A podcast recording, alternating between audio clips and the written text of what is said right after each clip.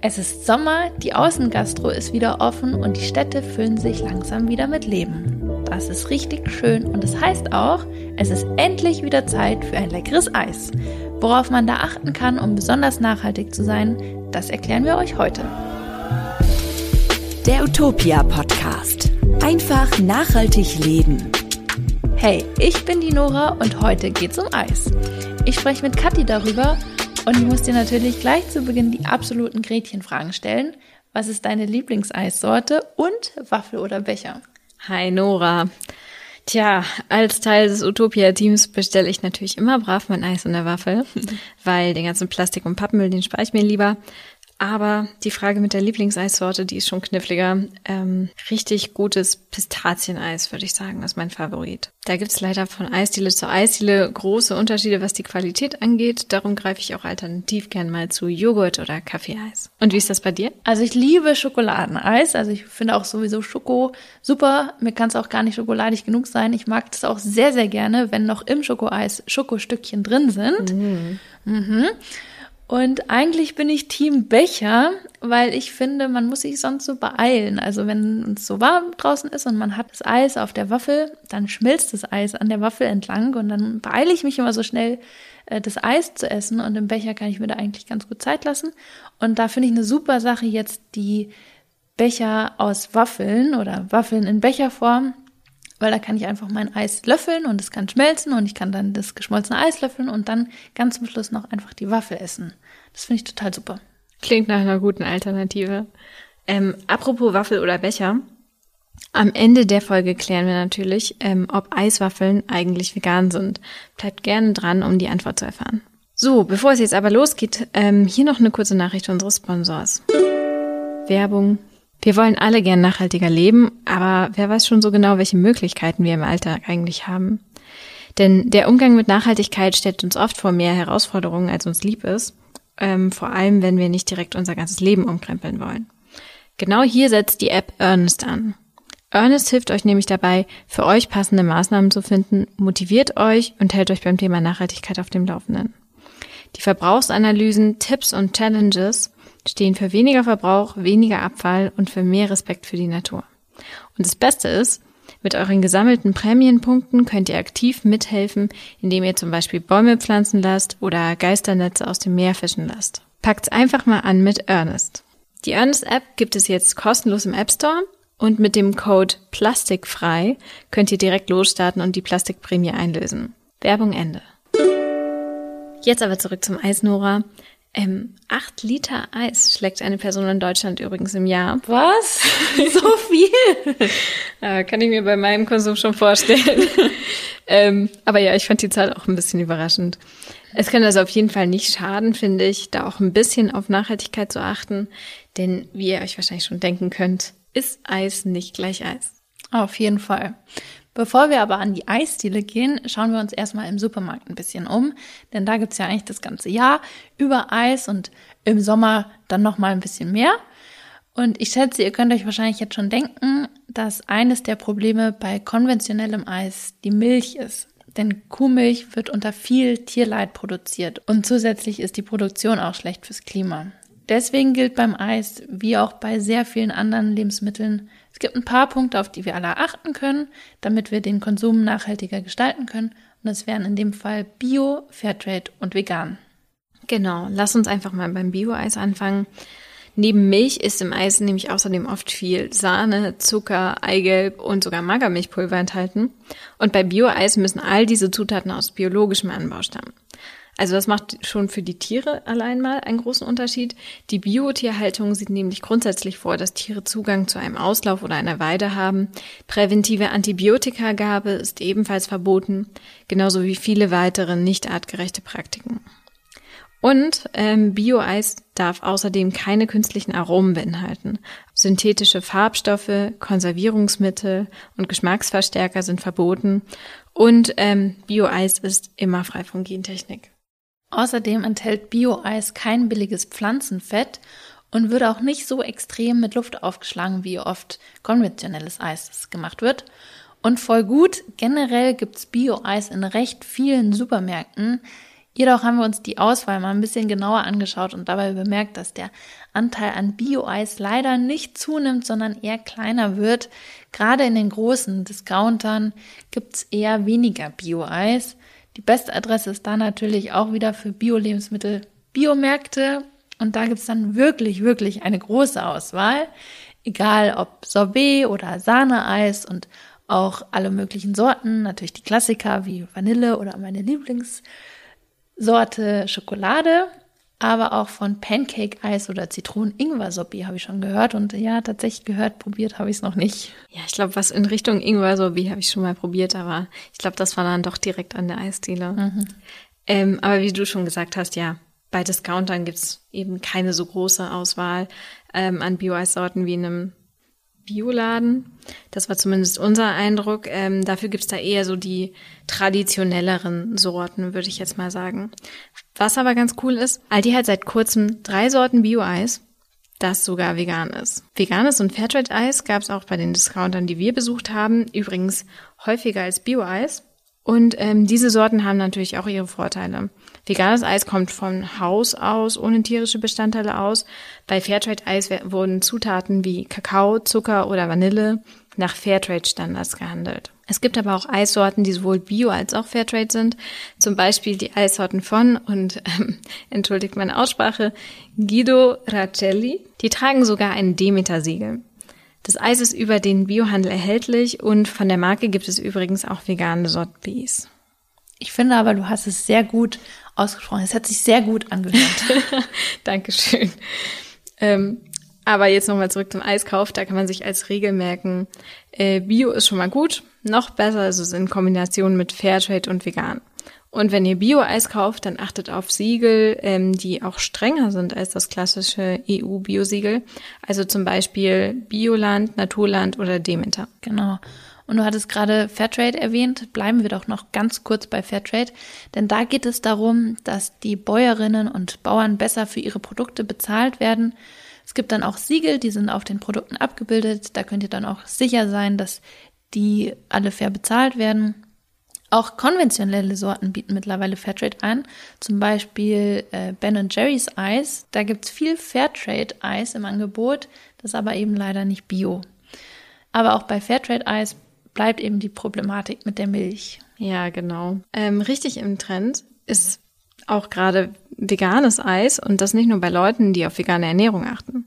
Dabei ist ja viel Eis, das wir noch so aus unserer Kindheit kennen, eigentlich schon vegan. Fruchteis oder Sorbet zum Beispiel. Wobei, ist das überhaupt vegan, Nora?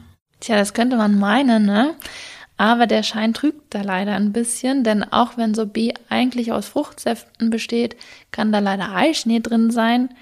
Oder was auch sein kann, dass die Säfte, wenn die industriell hergestellt wurden, dass die mit Gelatine geklärt wurden und dadurch dann auch nicht vegan sind. Und auch manchmal werden tierische Farbstoffe eingesetzt. Rot ist da zum Beispiel eine ganz typische Farbe.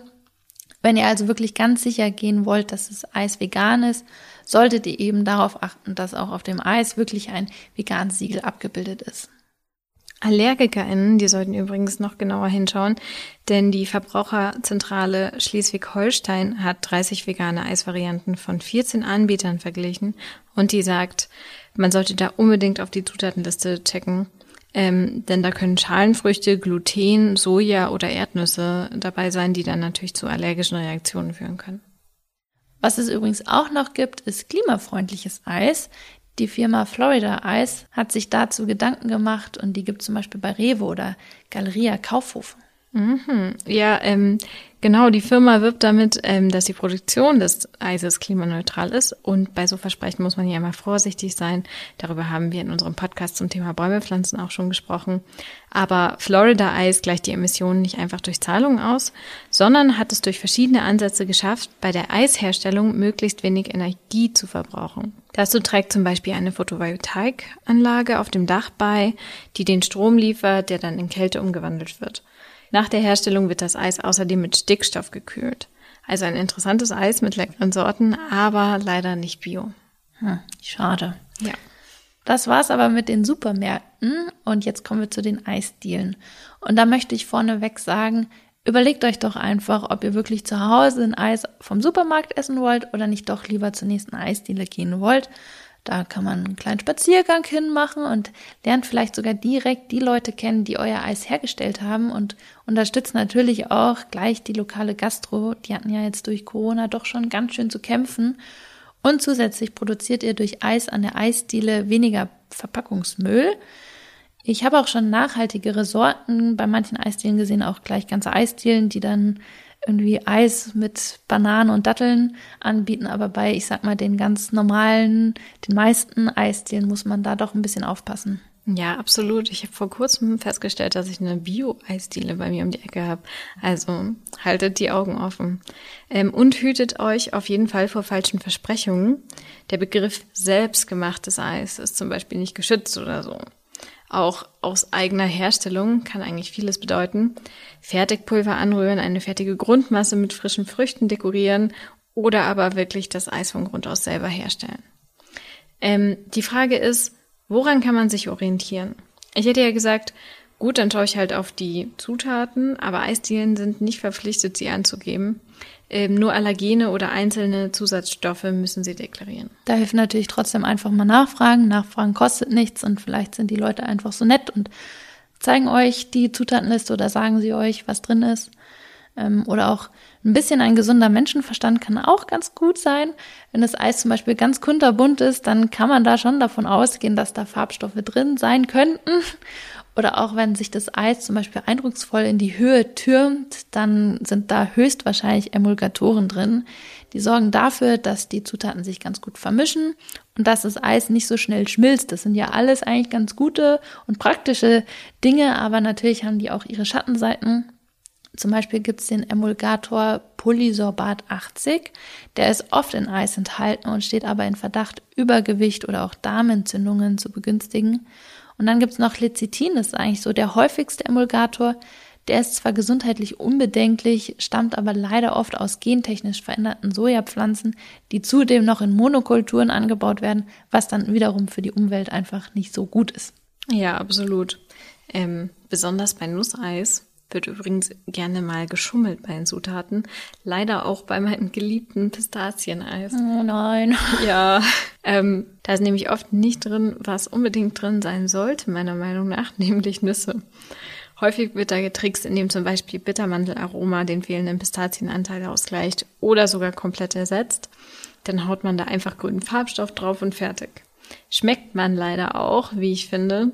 Also wenn das Pistazieneis in der Eisdiele so richtig giftgrün ist, dann rate ich lieber die Finger von lassen. Übrigens, wenn auf dem Schild Eis mit Pistaziengeschmack oder Eis mit Walnussgeschmack steht, dann kann man auch davon ausgehen, dass der Geschmack nur durch zugesetzte Aromen kommt und nicht von echten Nüssen. Hm, das ist ja schade.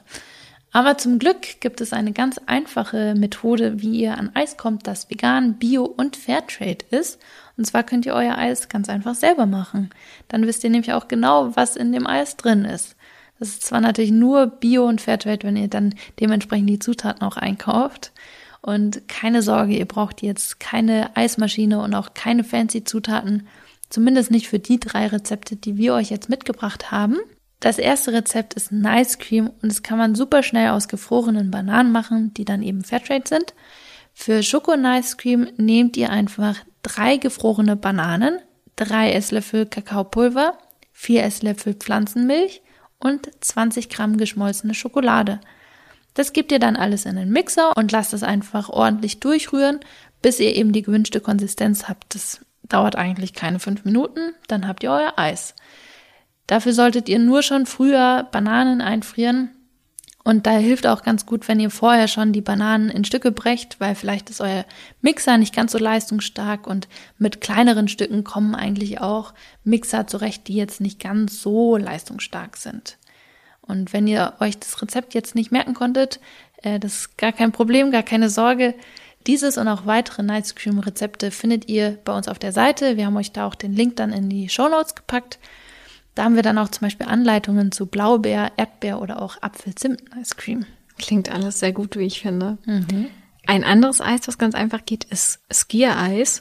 Das ist allerdings alles andere als vegan, denn es enthält neben Himbeeren oder anderem Obst eurer Wahl eben auch Sahne, Skier und Honig. Und falls ihr Skier nicht kennt, Skier ist eine sehr eiweißhaltige isländische Joghurt-Alternative. Die gibt es auch in deutschen Supermärkten überall inzwischen und ähm, auch in verschiedenen Geschmacksrichtungen. Also da kann man sich beim Eismachen einfach mal durchprobieren. Und das Rezept geht so. Einfach Sahne schlagen, unter den Skier rühren, mit Honig süßen, die Himbeeren waschen und pürieren, alles vermischen und dann in Eisform füllen und in die Gefriertruhe geben. Ist wirklich total lecker. Und es klingt sehr einfach. Dann natürlich auch darauf achten, dass da auch wieder die Zutaten Fairtrade und Bio sind. Genauso wie auch bei unserem letzten Rezept, dem klassischen Sorbet. Dafür könnt ihr auch wieder Himbeeren nehmen oder auch Erdbeeren oder Blaubeeren oder was immer ihr möchtet. Und dann kocht ihr für das Eis erstmal Wasser auf mit Zitronenschalen und Zucker. Nehmt dann die Schalen aus dem Wasser, wenn das dann aufgekocht ist. Püriert dann die Beeren mit dem Zucker zusammen, also mit einem anderen Zucker Streicht das Püree dann durch ein Sieb, damit die ganzen Stückchen nicht mit ins Eis kommen. Gebt dann das Püree zur Wasser-Zuckerlösung und gebt das dann ins Tiefkühlfach und sobald sich erste Eiskristalle bilden, rührt ihr das ganze Eis mal kräftig durch und wiederholt den Schritt dann nach 30 Minuten etwa noch einmal und das Ganze macht ihr dann drei bis viermal und wenn das Eis dann fest ist, und kalt genug, dann könnt ihr es essen. Genau, also ein klein bisschen Arbeit ist dabei, aber es lohnt sich. Ähm, die genauen Mengenangaben für die letzten beiden Rezepte findet ihr auch wieder bei uns auf der Website. Und wer noch mehr rumprobieren möchte, der kann sich durch die vielen weiteren Eisrezepte auf utopia.de klicken. So, jetzt haben wir selber veganes Eis gemacht und müssen nur noch die letzte Frage klären. Muss das jetzt in einem Becher, wenn ich Veganerin bin? Oder kann das auch in eine vegane Waffel? Ja, diese Frage ist leider nicht ganz so einfach zu beantworten, weil es keine eindeutige Antwort dafür gibt. Erstmal, es gibt Waffeln, die nicht vegan sind. Die enthalten dann zum Beispiel Milcheiweiß, Laktose bzw. Milchzucker oder auch Magermilchpulver. Aber die sind gar nicht so weit verbreitet, wie man vielleicht denken könnte. Eine Recherche des Magazins Backpool hat zum Beispiel ergeben, dass überraschend viele Waffeln durchaus vegan sind. Da könnt ihr auch, wenn Ihnen jetzt zum Beispiel an eurer Eisdiele draußen nichts dran steht, auch hier wieder einfach nachfragen. Nachfragen hilft immer. Und dann könnt ihr euch zum Beispiel die Zutatenliste zeigen lassen oder sagen lassen von eben den Waffeln, die dort angeboten werden. Genau. Und ähm, das war's dann auch schon wieder mit unserer Podcast-Folge. Wenn ihr diesen Podcast abonniert, dann verpasst ihr auch die nächsten nicht und über Feedback und Themenvorschläge freuen wir uns immer. Schickt die bitte an redaktion.utopia.de betreff Podcast. Und schreibt uns auch gerne eine Bewertung bei iTunes und Apple Podcast. Bis dann. Bis dann. Tschüss. Der Utopia Podcast. Einfach nachhaltig leben.